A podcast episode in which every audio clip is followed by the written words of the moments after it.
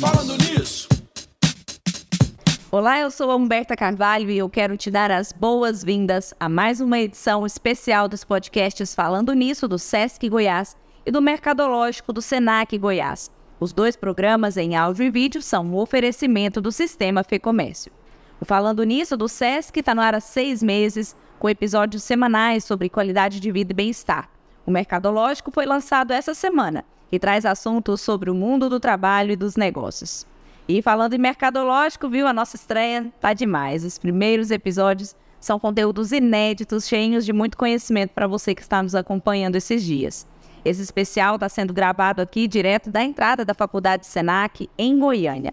A gente está cobrindo os eventos Jornada Acadêmica e Missão Digital. São três dias de muito conhecimento nas áreas da tecnologia, negócios, design e estética. E nessa cobertura especial, nós estamos recebendo aqui no nosso estúdio os palestrantes, professores e alunos para a gente bater aquele papo sobre tudo que está rolando nesses eventos. Eu aproveito para te convidar a seguir os nossos podcasts e também a se inscrever nos nossos canais do YouTube. Fotoprotetores é o assunto da vez e eu recebo agora aqui no nosso estúdio a Juliana Moura, do Instituto Visia. Ela que vai sair daqui, vai correr lá para a palestra Fotoprotetores, a importância do conhecimento para o profissional de estética e cosmética. Juliana, seja muito bem-vinda. Obrigada por aceitar nosso convite e estar aqui hoje. Eu que agradeço pelo convite. É sempre muito bom participar e falar sobre esse assunto tão importante para a saúde de uma forma geral. Muito obrigada. Coisa boa. Conta um pouquinho de você para gente, da sua atuação do Instituto Visia. Bom, eu sou farmacêutica de formação, é, trabalho já pra, com projetos inovadores, tanto para a indústria farmacêutica quanto cosmética, já tem uns 15 anos. E de dois anos para cá, eu estou no projeto do Instituto Visa, que é uma empresa de educação, com cursos voltados especificamente para os profissionais de cosmética e estética. A gente já tem uma atuação no nível nacional. Estamos trabalhando aí com curso e formando esses profissionais para trabalhar nessas duas frentes, de cosméticos e de estética. Que legal, bacana. Seja muito bem-vinda, viu? Obrigada. Vamos começar então explicando pra gente a diferença entre esses termos, né? Porque antes da gente entrar aqui no ar, eu perguntei se fotoprotetor era protetor solar e você me trouxe aqui umas curiosidades muito legais. Eu falei, vamos contar isso pro público, né? Qual que é a diferença? Fotoprotetor, protetor solar, filtro solar? É, é, sempre, eu acho que é muito importante, né, a gente falar sobre esses assuntos, porque a turma, né, quem, quem vai atuar nisso no nível profissional, precisa usar os termos corretos, né, para passar credibilidade, passar profissionalismo. Então, quando a gente fala de fotoprotetor, a gente está falando de uma forma bem geral, né, um boné, um chapéu, um óculos de sol, tudo isso pode ser considerado um fotoprotetor, né. Quando a gente já vai para um produto de pele, a gente está falando de um protetor solar, que é aquele produto que você vai lá na drogaria ou vai no e-commerce e compra esse produto e passa na pele. Você está comprando um protetor solar não é filtro solar, tá, gente? Muita gente acaba confundindo é, esses dois termos. Fala, ah, eu estou usando um filtro solar. Não, quem usa filtro solar é a indústria de cosmético que compra esse ativo que tem uma ligação, tem uma relação ali com a radiação ultravioleta e coloca esse ativo dentro de uma formulação final que é o protetor solar. Então, filtro solar é o ingrediente ativo que está dentro da formulação do protetor solar. Então, quando vocês forem usar os termos, né, o pessoal aí que está nos assistindo for usar os termos, é importante que se use os termos corretos, né? Então você compra um protetor solar que ali dentro tem um filtro solar e você pode fazer o uso de outras formas de fotoproteção, como óculos, boné e assim por diante. Legal. Então já fica aí a dica para quem trabalha na área, usar os termos corretos, né? Exato. E Juliana, pode parecer até um assunto clichê que todo mundo fala, mas eu acredito que quando a gente tem em mente que é um assunto clichê, que a gente precisa falar mesmo, porque as pessoas podem deixar passar batido, né? E eu queria saber, assim, é, como que essa exposição excessiva ao sol, ela pode impactar a nossa saúde, a saúde da nossa pele ao longo dos anos, e como que os fotoprotetores, eles podem ajudar nessa prevenção, nesse cuidado? É, eu, eu, digo sempre que é, o básico, ele precisa ser muito bem feito, né? Você está falando, pode ser clichê falar, né? Isso. Mas é, é um assunto que é tão importante e eu quero pegar logo do início, que eu acho que a gente, como profissional da saúde, toda oportunidade que a gente tiver para falar sobre isso, a gente tem que falar, né? A gente está falando de câncer de pele. É. Então, antes de qualquer graves, coisa, é, antes de qualquer coisa, vamos falar de câncer de pele, né? A gente está falando aí de uma incidência altíssima de câncer de pele no Brasil. É em torno aí de 33%, de acordo com a Sociedade Brasileira de Dermatologia e também do, do, do INCA, né, que é o Instituto Nacional de Câncer, nós estamos falando de 33% dos casos de câncer no Brasil são casos de câncer de pele. Nós estamos falando também de quase 200 mil novos casos de câncer de pele por ano. Né? Claro que tem vários tipos de câncer de pele, a gente não vai entrar nesse mérito aqui, mas é importante a gente falar que o melanoma, que é o câncer de pele mais letal, é, apesar dele ser em menor incidência, ele é o mais letal. É, de todos os cânceres de pele, 75% da letalidade se deve aos cânceres de pele de melanoma. Então, é, é um caso realmente bem grave, é algo de saúde pública, né, que a gente tem que falar. Então, nesse caso, a gente precisa falar sobre esse assunto, que é um assunto de saúde pública muito importante, né? Então, tirando isso, né, que já é muita coisa, já é super necessário, a gente está falando também de uma prevenção do envelhecimento precoce, né? É, não é incomum a gente ver, ainda mais no dia de hoje, com muitas redes sociais, fotos, né, é, é, assuntos, posts virais, é, mostrando a diferença de uma pele com e uma pele sem proteção solar. Como que isso impacta no envelhecimento precoce né, da, da população de uma forma geral. É, prevenção de manchas de pele, né, é, melanoses solares, de melasmas, envelhecimento precoce, e a gente ainda vai falar, imagino que a gente vai falar daqui para frente, logo é, no decorrer. A gente está falando também que muita coisa aí, além disso, pode ser previsto aí de acordo com que caminha a tecnologia. Tá? Então é bastante coisa. Bacana. E quando a gente pensa assim em descuidos e erros das pessoas quando elas usam os fotoprotetores, eles existem esses erros? Quais são eles? Como evitar esses erros? Eu digo que o maior erro é não usar né? ainda mais no dia de hoje, quando a gente tem uma, um universo né, de, de, de conhecimento disponível a todo mundo, a todo momento, uma palma da mão, é, o conhecimento está ali, né? É muito fácil, então basta entrar na rotina. O difícil é colocar na rotina, né? E é importante usar. É, muita gente pergunta para mim, ah, qual o melhor protetor solar e tal. O melhor protetor solar é aquele que você vai usar todo dia. né? E assim como um medicamento, né? Quem tem pressão alta, por exemplo, precisa tomar um medicamento para regular essa pressão e ele precisa tomar o um medicamento todo dia, né? Que é uma doença crônica, o protetor solar é do mesmo jeito, você precisa usar todo dia. Então, o primeiro grande erro que eu vejo é não usar, né? Vamos partir daí. O segundo erro é quem está usando não usa a quantidade correta. Né? Às vezes coloca só um pouquinho ali, como se fosse uma maquiagem. Não. Tem que realmente usar uma quantidade adequada. A gente diz que é mais ou menos três filetes de dedo, né? Para o rosto como um todo, rosto, pescoço. Então é importante que se use também na quantidade adequada, tá? É, e a outra coisa também que é muito comum de erro, principalmente em pessoas que têm pele mais clara, pessoas que já têm casos de câncer de pele na família, pessoas que têm casos de melasma, é não reaplicar. Né? Então é preciso reaplicar sim. Por quê que você vai reaplicar? Porque você vai transpirar, você vai levar a mão no rosto, então você perde ali a formação daquele filme que é muito importante para a proteção e sua pele pode ficar é, também desprotegida. Então imagino assim, para a gente poder elencar aqui rapidamente esses seriam aí os principais, os principais casos, os principais erros que eu vejo aí descuidos na, no uso do protetor solar ou do não uso. Não usa, né? É isso aí.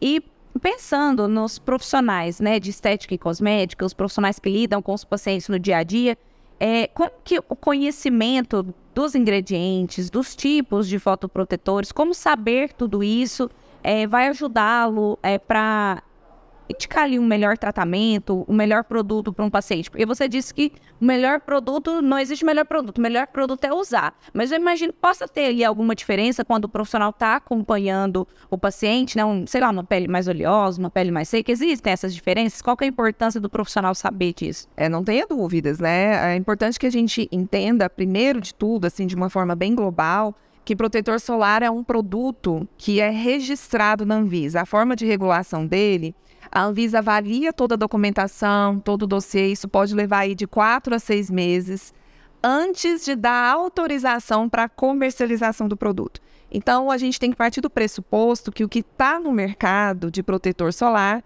ele é realmente eficaz e seguro. Então, vamos partir desse pressuposto. Fizeram vários estudos clínicos para chegar naquele FPS, tem outras outros requisitos a mais, então a gente tem que partir do pressuposto que o pro protetor solar que está no mercado, ele vai proteger sua pele, ele é bom. Ou seja, tá na gôndola, ele já posso usar. Pode usar, pode ficar tranquilo que ele vai fazer a ação dele. Agora, será se aquele protetor é o melhor indicado para você? Então é aí que a gente entra, né? O profissional de estética, ele precisa entender Primeiro, eu falo assim são dois pontos que são muito importantes. Primeiro é entender a necessidade e a realidade daquele paciente, cliente que está com ele.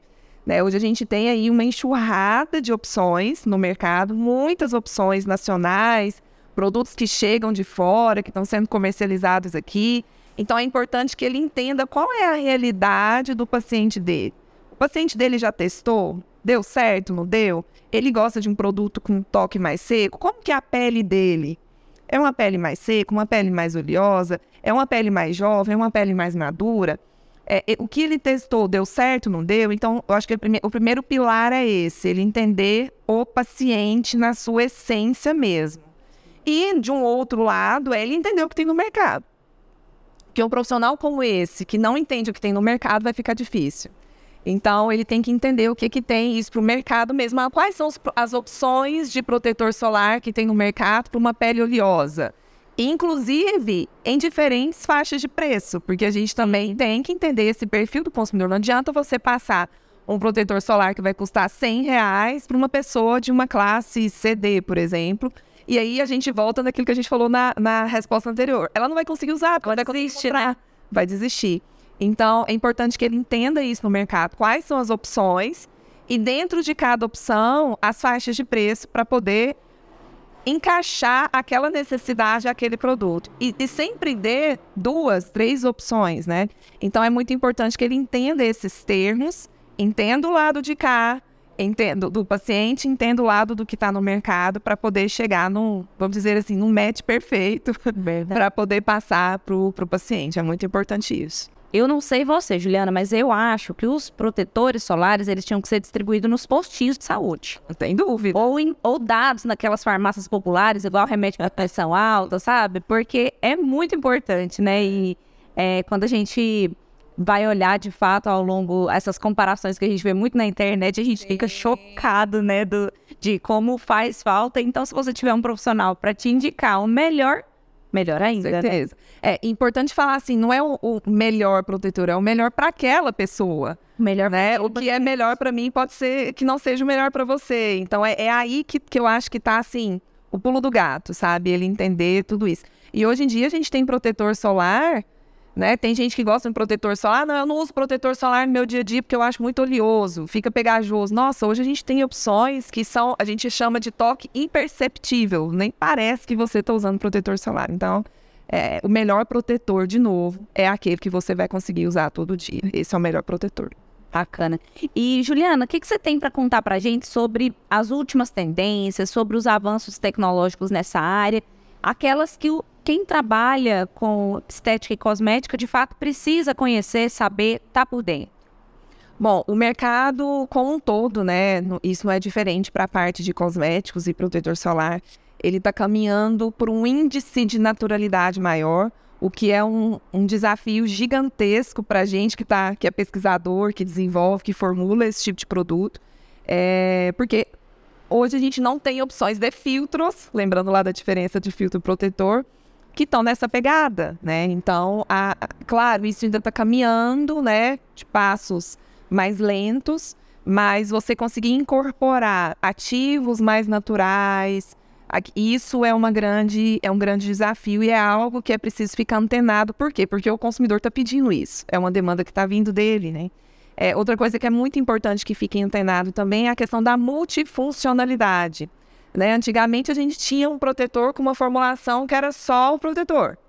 Né? Hoje a gente já vê opções aí no mercado que, além da proteção solar, vai te dar clareamento de pele, ação antioxidante, né? Tipo 10 em 1 né? ali naquele, naquele produto.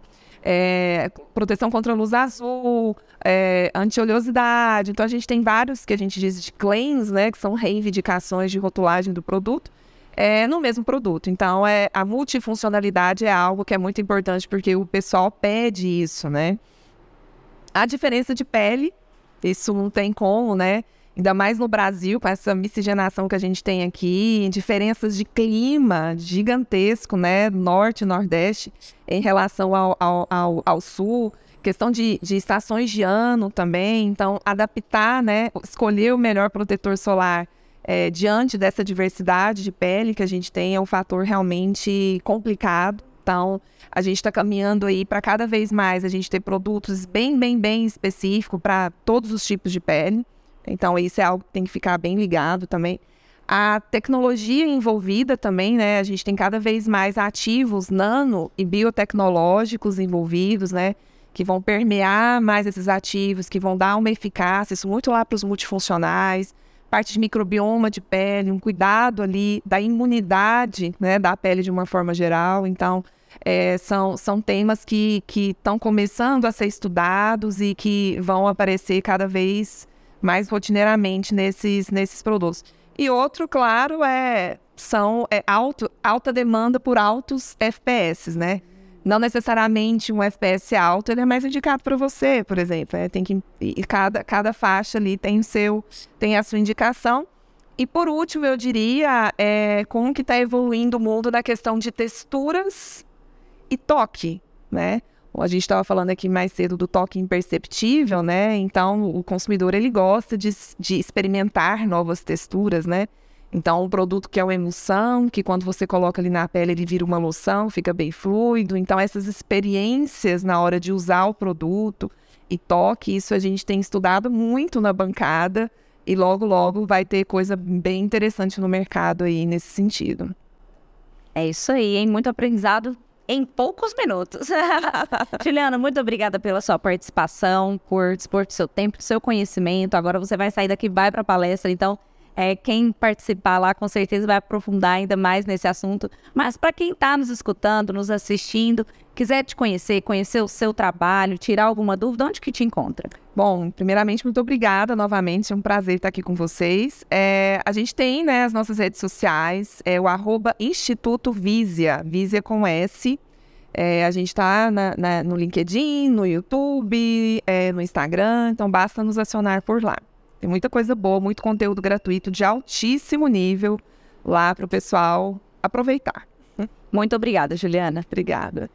Você acompanhou mais uma edição especial dos podcasts Falando Nisso do Sesc Goiás e Mercadológico do Senac Goiás. Eu quero te lembrar de seguir os nossos podcasts e também a se inscrever nos nossos canais do YouTube. A gente se vê no nosso próximo episódio. Até lá. Falando nisso, falando nisso, falando nisso, falando nisso.